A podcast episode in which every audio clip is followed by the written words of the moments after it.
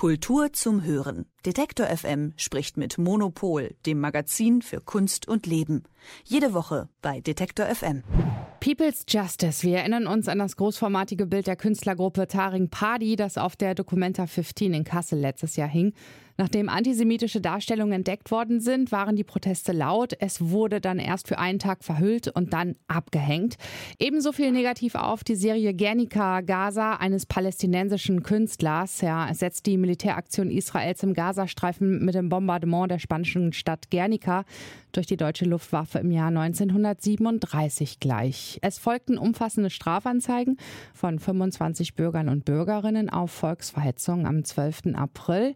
Und die Staatsanwaltschaft lehnt die Einleitung eines Verfahrens ab. Es gibt folglich keine Ermittlungen nach äh, der Documenta 15 in Kassel. Und darüber spreche ich jetzt mit Elke Buhr von Monopol. Hallo, guten Morgen.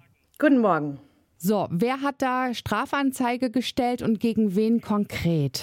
Das waren unterschiedlich, es waren teilweise einzelne Bürger, dann waren es auch unterschiedliche Gruppen. Also die Staatsanwaltschaft sagt das nicht so genau, weil man, äh, das geht einen ja eigentlich auch nichts an, wer da.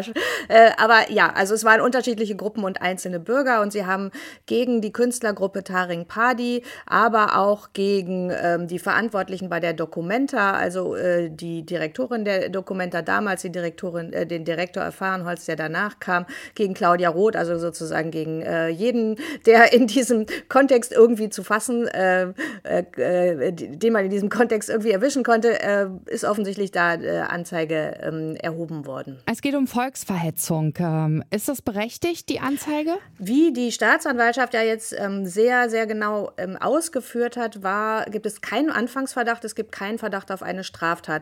Das war eigentlich schon während der Dokumenta klar, dass es sich äh, hier, dass das nicht strafrechtlich relevant ist, was da passiert ist. Es wurde ja auch schon mehr, mehrfach geprüft. Trotzdem finde ich es gut, dass das jetzt nochmal in einer wirklichen ausführlichen Begründung von der Staatsanwaltschaft erklärt wird. Ähm, also es gibt da verschiedene Gründe, die ich jetzt mal so ein bisschen aufschlüsseln würde. Also das eine ist der Tatbestand der Volksverhetzung ist insofern nicht ähm, erfüllt, also ist aus verschiedenen Gründen nicht erfüllt. Das eine ist, ähm, dass man damit ähm, praktisch in Deutschland lebende äh, Bürger hätte beleidigen wollen und können.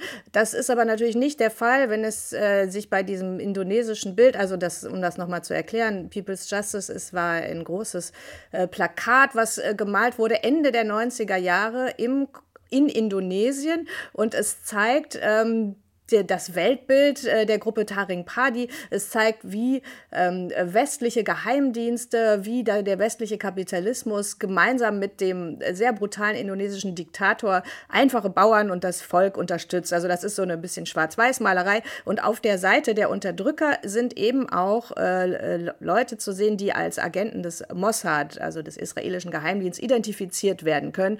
Und ähm, das heißt, das ist, da geht es um eine politische Auseinandersetzung Auseinandersetzung. Da geht es um einen Vorwurf an den Staat Israel, der, der gemeinsam erhoben wird mit allen anderen westlichen Staaten. Das heißt, äh, dass da natürlich nicht in Deutschland lebende Juden damals äh, jetzt beleidigt werden sollten.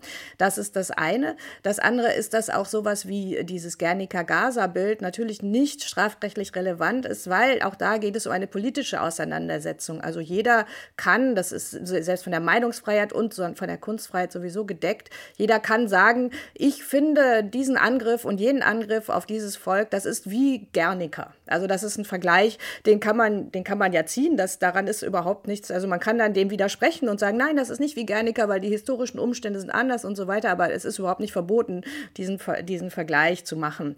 Ähm, dann gilt es, äh, gibt es so etwas äh, wie ähm, so eine Unschuldsvermutung natürlich auch im deutschen Recht, das heißt im Zweifel für den Angeklagten. Und wenn diese Kunstwerke, die ja natürlich auch als Kunstwerke ähm, überzeichnet sind, das sind, äh, das sind, die sind teilweise parodistisch, die sind äh, scharf, polemisch und es gibt immer verschiedene Arten, wie man die interpretieren kann. Also man kann zum Beispiel sagen, wenn da eine, eine Figur mit einer äh, Schweinsnase gezeigt wird, dann ist, dann, dann ist es in einer Kontinuität, äh, einer europäischen Kontinuität von Diffamierungen von Juden in diese Richtung. Aber im Indonesischen hat das halt eine ganz andere Geschichte. Auch in Indonesien werden äh, die Unterdrücker immer als Tiere dargestellt, in einer gewissen äh, Tradition, die Jahrtausende alt ist. Das heißt, man kann jetzt nicht einfach von Deutschland aus sagen, wir bestimmen jetzt, was diese Interpretation ist, sondern man muss immer, im, äh, juristisch ist das festgelegt, man muss sozusagen die, die für den Angeklagten positivste Interpretation annehmen. Und äh, was ich auch sehr wichtig finde an der, an der Begründung der Staatsanwaltschaft, ähm, man müsste den äh, Beschuldigten nachweisen, dass sie ähm, wussten, dass sie da ein Unrecht begehen. Aber äh, Taring Padi hatte dieses Bild ja schon seit äh, 2003, also seit 20 Jahren, ganz oft ausgestellt in Australien, im globalen Süden. Das heißt, es ist ganz oft gezeigt worden, es gab keine ähm, Indizien dafür, dass das irgendein Problem sein könnte.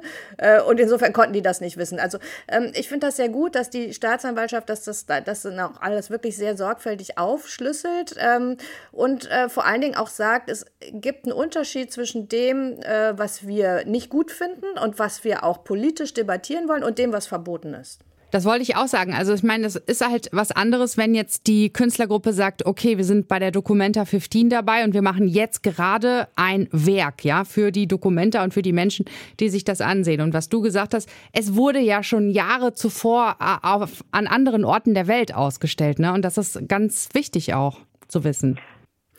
Ja, und das ist halt, ähm, ich finde das sehr gut, weil das ja auch genauso, wir hatten ja auch im Heft kürzlich eine große Diskussion mit dem äh, Verfassungsrechtler Christoph Möllers, der ähm, mit verschiedenen Akteuren und Akteurinnen äh, debattiert hat. Und es, ähm, der, der sagt halt auch, es, das Recht hilft einem da nicht weiter. Man muss es zurückgeben an die an die Kuratoren, an die Institutionen, die sich halt dann wirklich einfach überlegen müssen, wollen wir das zeigen? Und das, die Verantwortung ist da einfach eine inhaltliche, ist da eine kuratorische, keine juristische. Also mit juristischen Mitteln kann man da, kommt man da kein Stück weiter, sondern man muss halt sagen, äh, man kann ja trotzdem sagen, äh, wir wollen dieses Bild nicht, weil das passt nicht in unsere Debatte und so weiter. Man muss sich das halt äh, dann bewusst überlegen oder man muss es kontextualisieren. Man muss sagen, das ist eine historische Darstellung.